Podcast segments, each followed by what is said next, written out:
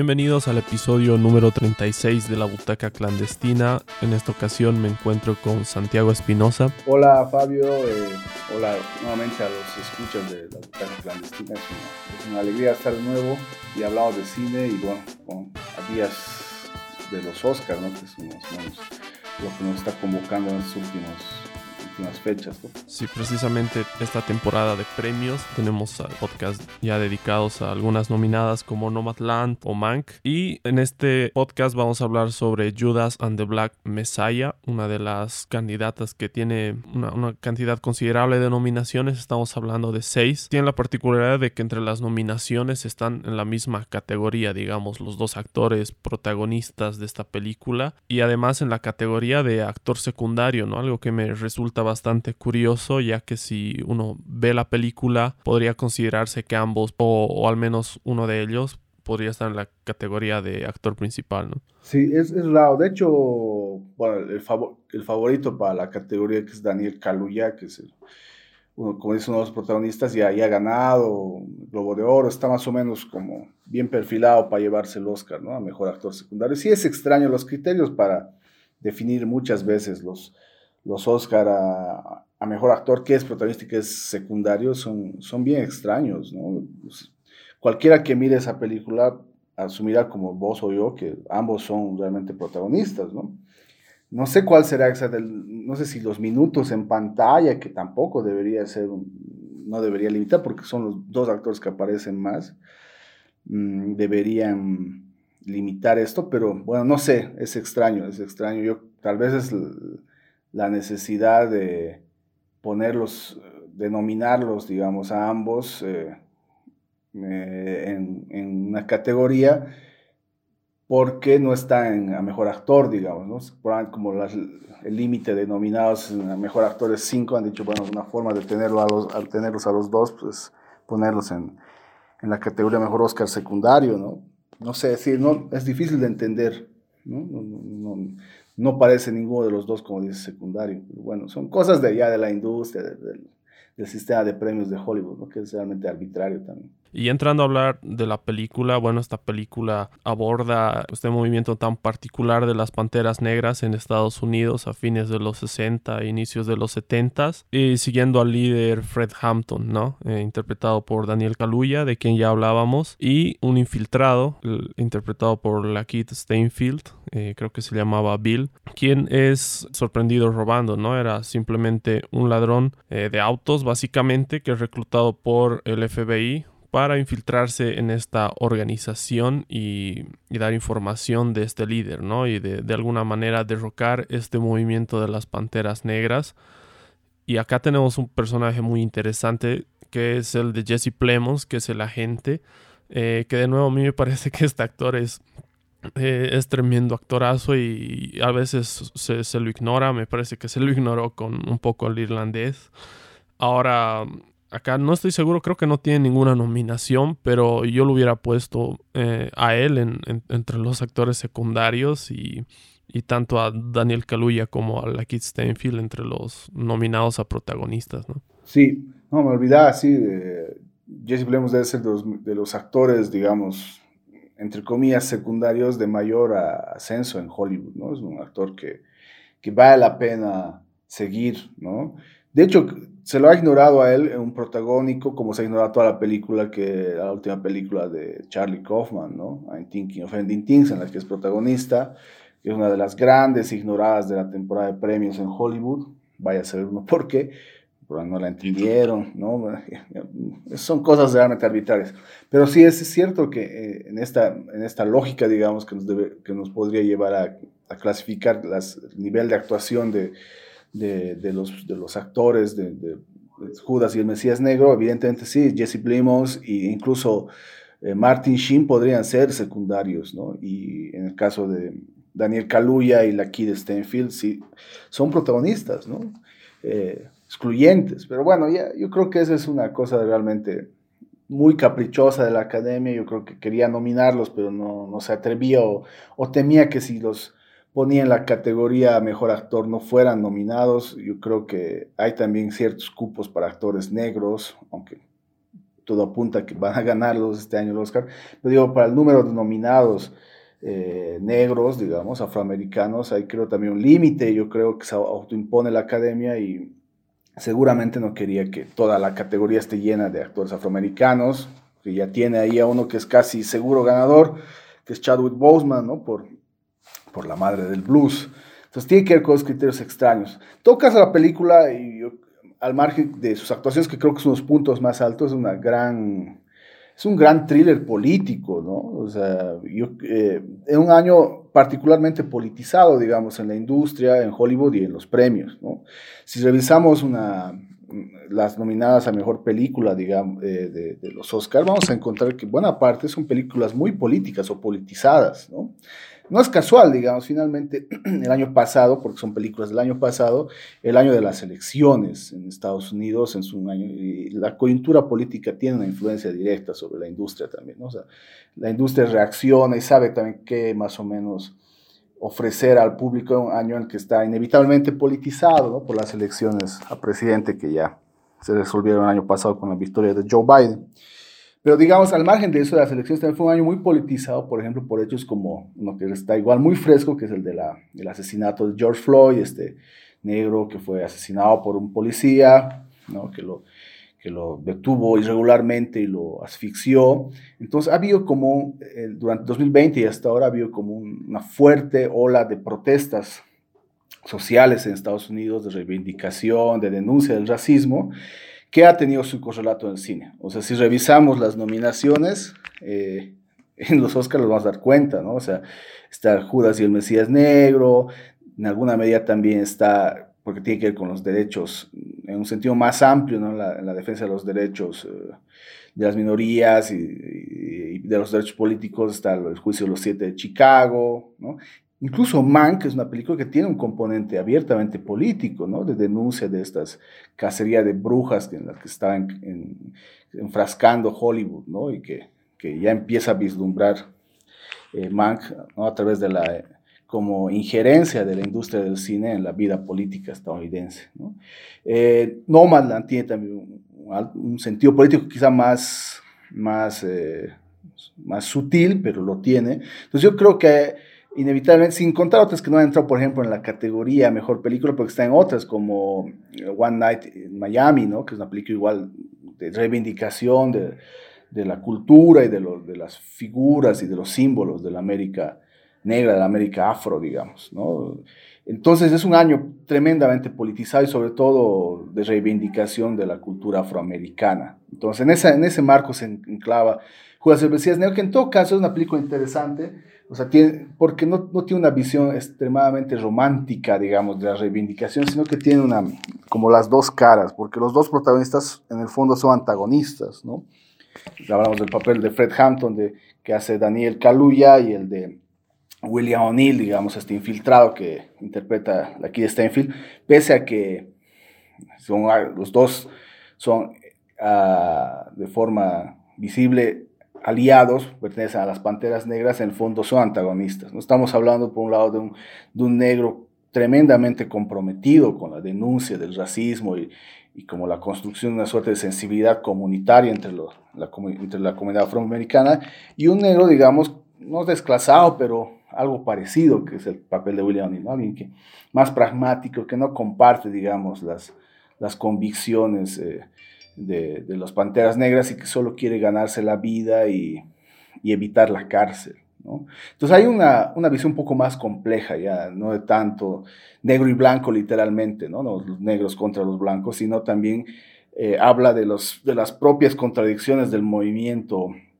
de reivindicación afroamericano. Y yo creo que es importante también porque es también una película que saca cara por los Panteras Negras que hasta ahora en Estados Unidos son vistos como poco menos que un grupo terrorista, ¿no? cuando no era el caso. Yo creo que ese es uno de los grandes valores de la película, es mostrarlo como un grupo también de, de activismo que trabajaba por su comunidad y que no era solamente un, un, una panda de, de, de negros y negras violentas. ¿no?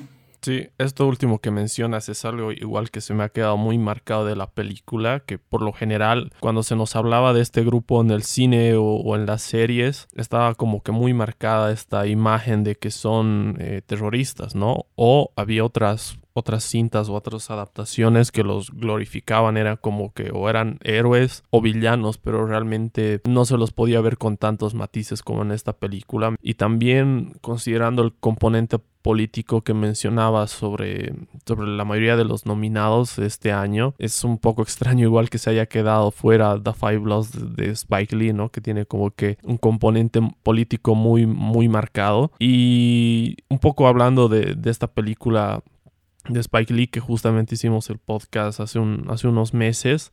Me acuerdo que te dije que una de las cosas que me parecían que eran de los puntos en contra que tenía la película de Spike Lee era que no sentía que, hay, que había un, cierto balance en el discurso racial y en esta protesta, ¿no? Y es algo que yo veo que está muy bien manejado en esta película. Por ejemplo, hay como que el elemento de, protesta racial por todo lo que mencionábamos que pasó el año pasado con George Floyd y, la coyuntura política. Y acá siento que es como que mucho más equilibrado y por lo tanto llega a ser más más potente, ¿no? Hay, escenas igual en la que eh, el guion que está muy bien manejado, más las actuaciones, sobre todo de los tres actores que mencionábamos, eh, que para mí básicamente son el alma de esta película, que son muy sutiles y que se manejan desde lo, desde lo simple, ¿no? Por ejemplo, esta escena en el discurso que tiene eh, Fred Hampton cuando sale de la prisión y es un momento determinante para saber de qué lado están todas las piezas, ¿no? El personaje de Lucky de Steinfield y Jesse Plemons simplemente cruzan miradas en esta escena, pero tú ya sabes eh, de qué lado están, ¿no? Justo antes del final ya sabes de qué lado está cada personaje y eso yo creo que habla mucho de, la calidad de estos actores, ¿no? Sí, lo, lo, las actuaciones realmente es una cosa impresionante, ¿no? O sea, Daniel Kaluuya lo, lo ubicamos sobre todo por por su papel en Get Out, ¿no? De hace algunos años, este, esta película de, terror, pero de, también de comentario social, de comentario sobre racismo, ¿no? Y aquí realmente es un, es un portento, ¿no? Es un descuido. Yo, no me esperaba una, una, actuación tan potente como la que tiene como la que tiene Kaluuya. Y lo de aquí de Stephen, aquí es un, un actor también secundario, ¿no? Eh, en Hollywood ya viene buenos años eh, trabajando, aparentemente medio bajo perfil, porque tiene un nivel siempre interesante y además que tiene un olfato eh, buenísimo para escoger películas ¿no? y series. ¿no? Yo, sobre todo aquí de Stenfield, lo, lo, lo, lo, he seguido mucho desde que he visto Atlanta, esta grandiosa serie de Donald Glover, ¿no? que es también sobre el mundo afro, pero en Georgia que es una maravilla y en la que la Kid Stenfield tiene un papel secundario impresionante igual, ¿no? Mucho más cómico.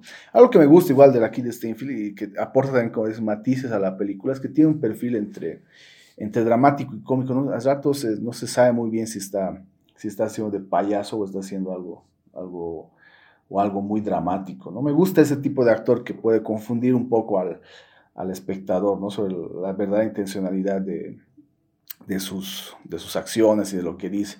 De hecho, la escena, eh, de la escena inicial o la secuencia inicial de Judas y el Mesías Negro es una de las mejores, probablemente mejor, eh, primeras escenas de las películas nominadas al Oscar. ¿no? Es una tremenda, ¿no? es una suerte de, de, atraco más o menos a mitad fallido, ¿no? en el que se nos presenta al personaje de la Kid Stenfield, que de alguna manera es el protagonista, ¿no? y al que conocemos... Eh, o al, perdón, al antagonista y al que conocemos incluso en su es un desenlace final que se nos cuenta al fin, en, la, parte última del, trabajo. Yo creo que este duelo actoral es uno de los puntos más altos de, de la película, eh, pero también hay una, como una, como decías, eh, políticamente hay una visión un poco más equilibrada, más, más compleja, no, no, no tan victimista probablemente como la que hacen algunas otras películas sobre los movimientos eh, de reivindicación, de denuncia racial. ¿no? Yo creo que es una película que, es, se toma más en serio, un tema que es serio, ¿no? que es el del racismo contra la población afroamericana en Estados Unidos. Y yo creo que sale bien parada. Eh, yo, por lo menos en cuanto al director, yo no lo tenía identificado, Shaka King, eh, y me parece que es un trabajo notable el que ha hecho, ¿no? una película realmente retadora y que creo que vale la pena seguirlo. De hecho, la presencia de Shaka aquí y otros directores, eh, eh, como Florian Seller, digamos, el director de The Father, o, o Emerald Fennel, digamos, la directora de Promising Young Woman, o la misma Chloe Shaw de, de, de Nomadland, habla también de una suerte de relevo generación en el, mundo de los directores de cine en Hollywood. Eso es algo interesante de ver. ¿no? incluso el mismo Eduardo del director de Minari, son relativamente nuevos, más allá de que sean jóvenes, son relativamente nuevos. Están en sus primeras, segundas, máximo terceras películas. ¿no? Al punto de que en la categoría, si no estoy mal, el más experimentado de todos es David Fincher, en la categoría mejor director por Mank. El resto son casi debutantes. ¿no? Y, son debutantes que, prometedores, que hombres y mujeres además, que vale la pena seguir. Entonces está el mismo Shaka King, ¿no? que yo creo que es un, director que habrá que seguir en adelante. Yo creo que es, es un, también un, buen indicador de la renovación eh, en Hollywood, esto está pasando, y también a partir de preocupaciones muy vigentes, ¿no? como la, la del racismo. Claro, y aparte se nota que hay un respaldo de cineastas un poco más experimentados, ¿no? Sin ir lejos, esta película está producida por Ryan Coogler, que si bien no es un veterano, es un, es un cineasta bastante joven, pero es un cineasta que ya tiene como que un recorrido eh, más marcado que el director de esta película, ¿no? Y es, es algo muy interesante esto que mencionas de esta renovación de, de Hollywood y que además estén considerados por la academia, ¿no? En, en categorías importantes. También se me hace una acierto total de guion que el personaje eh, de, de, Bill O'Neill sea eh, no tenga como que una, una ideología o una afiliación política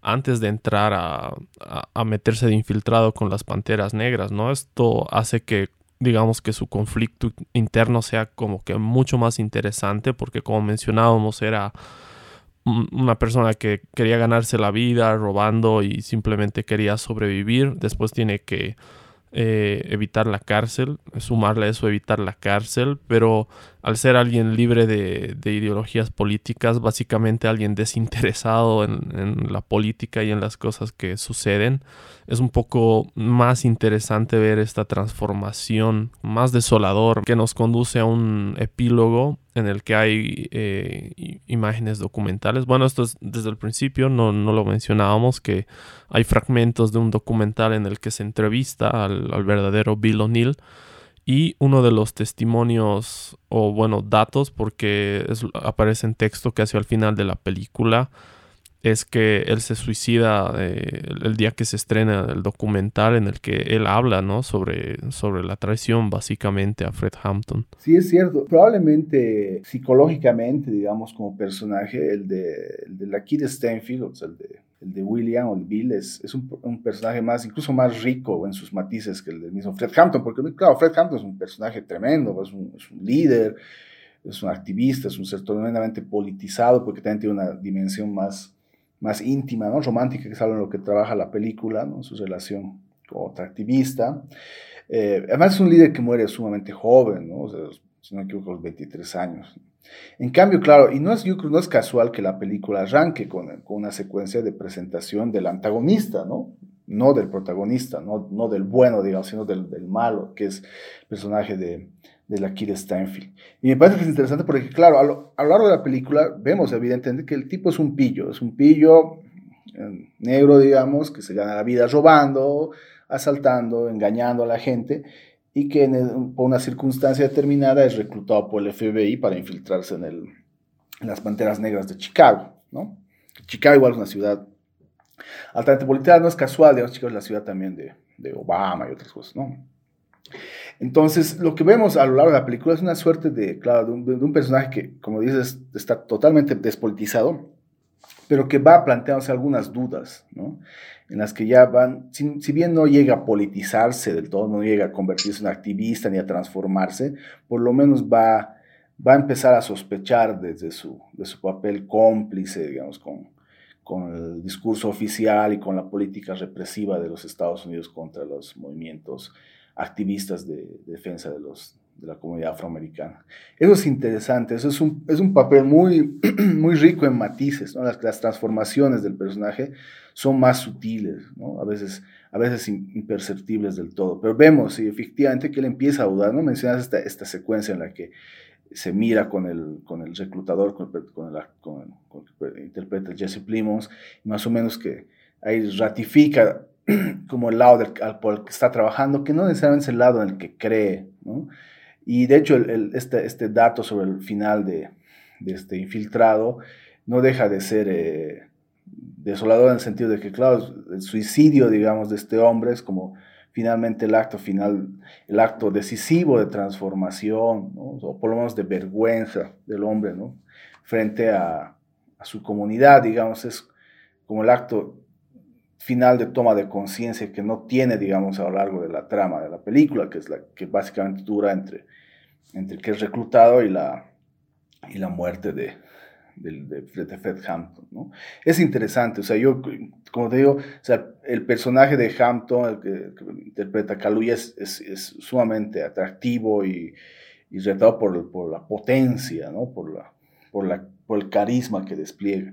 Y el de, y el de aquí de Stenfield, el infiltrado, es interesante por, todos estos matices que hablan de un hombre despolitizado, pero que de poco a poco va empezando a plantearse dudas sobre su papel y su lugar en la lucha política, digamos, de los afroamericanos. De alguna manera, no sé, eh, hablábamos hace rato de, de Spy esta película me ha, me ha se me ha parecido como una suerte también de reverso, de contracampo del Infiltrado del Clan, que es una, película de hace algunos años de, Spy Lee, con la que ganó el Oscar precisamente Mejor Guión, en la que más bien vemos todo lo contrario, ¿no? un infiltrado que está totalmente despolitizado, mientras que en el Infiltrado Clan es un infiltrado tremendamente activista, comprometido con, con la causa de reivindicación de los derechos de los afroamericanos.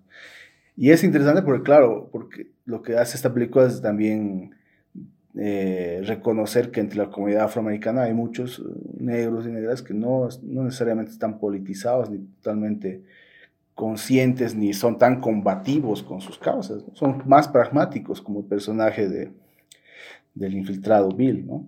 Y eso es algo interesante, es, es, algo que, digamos, las películas más activistas, más militantes, incluso las de Spiley no siempre lo muestra. Aunque, por ejemplo, mencionas también el caso de, The Five Bloods. Eh, me parece que, por ejemplo, una cosa algo similar está en el personaje de Delroy Lindo, ¿no? En The Five Bloods.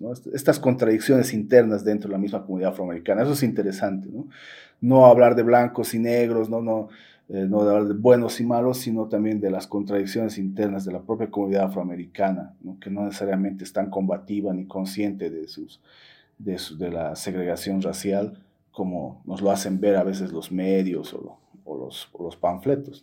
Me has hecho pensar mucho en, que incluso la estructura de, la historia de la película reafirman a, a de Steinfeld como el protagonista, ¿no? Él tiene la escena inicial.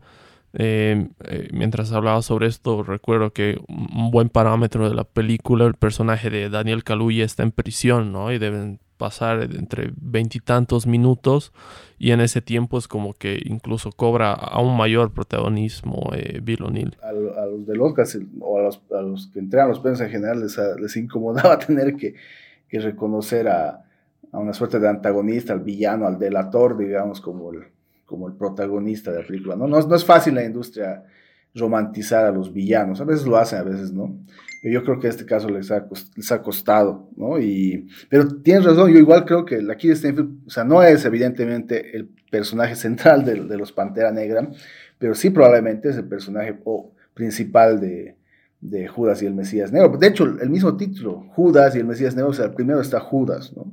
que es el personaje de la Kid Stanfield, y el Mesías Negro. ahí está, claro, obviamente, está este guiño a la, a la mitología católica, digamos.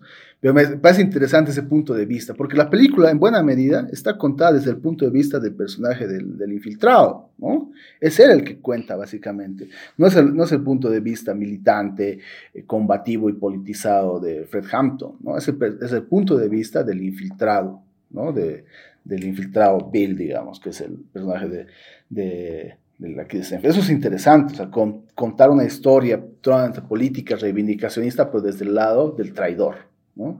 O sea, es como contar la historia de Cristo desde el lado de Judas, ¿no? Que Judas cuente la historia de Cristo. Y eso es interesante, el punto de vista de esta película es, muy, es algo muy retador, muy, muy provocador y que vale la pena también resaltarlo. Claro, aparte que también... Eh, si uno se pone a revisar un poco los hechos históricos detrás de este personaje, se da cuenta que la película ha sido bastante respetuosa con, con lo que ha pasado, incluyendo datos al final de la película, ¿no? Ya mencionábamos el, suicidio de Bill O'Neill el día del, del, estreno del documental del, eh, que muestran brevemente en esta película. También había datos desoladores, ¿no? Como por ejemplo la cantidad de balas que se disparan el día que, que, el FBI entra en la casa de Fred Hampton y disparan a todos ahí. Entonces, creo que resulta incluso más atractivo todo lo que está detrás de estos personajes y de esta visión de, poner al antagonista ah, como, como protagonista, digamos, resulta como que mucho más rico sabiendo que todo eso es, es real, ¿no? Han sido basado en hechos reales. Sí, sí, mira, eso es algo que en la charla se me, se venía a la cabeza. Yo igual la he visto, es una película que me ha gustado mucho por su ritmo, por su por su nervio y por su, y por su complejidad, digamos, a la hora de mirar la cuestión política y por su, también por su honestidad para, a la hora de, también de retratar a los Black Panthers, decir, que es un movimiento que efectivamente ha sido demasiado romantizado por la comunidad afroamericana o demasiado satanizado por, por el discurso oficial blanco ¿no? de, Estados Unidos. De los pocos trabajos que he visto más o menos equilibrados o que ha intentado ser relativamente equilibrados o honestos sobre los Panteras Negras está en un documental corto de, Agnes Barda, digamos, de su, de su etapa en, en, en, California, ¿no? en los Estados Unidos. Y yo creo que es un trabajo, como decías, que vale la pena, va, va a perdurar en alguna medida eh, porque tiene esta mirada más compleja y, incluso de mea culpa ¿no? de, de, la propia comunidad afroamericana, de su, de su, papel también a veces inconscientemente o involuntariamente cómplice con, con la violencia racial en Estados Unidos. Yo creo que eso es importante. Eh, es una película que vale la pena ver. Ojalá se estrene o se estrene en salas. Película que tiene una gran fotografía, una gran edición y, que vale la pena ver, sobre todo en este contexto tan politizado. Ah, tan politizado de los Estados Unidos, en los que a ratos no hay, no hay tiempo para, para pensar o matizar las cosas y solo para tomar partido por uno u otro lado. Así es. Y bueno, este fue nuestro podcast acerca de Judas and the Black Messiah. Gracias por escucharnos. Yo soy Fabio. Bueno, sí, eh, gracias Fabio por la, por la invitación nuevamente y, y, ojalá sea una buena invitación para ver esta película y para que se estrene, se estrene en salas y seguir discutiéndola, ¿no? Nos vemos seguramente en los Oscars. Chao.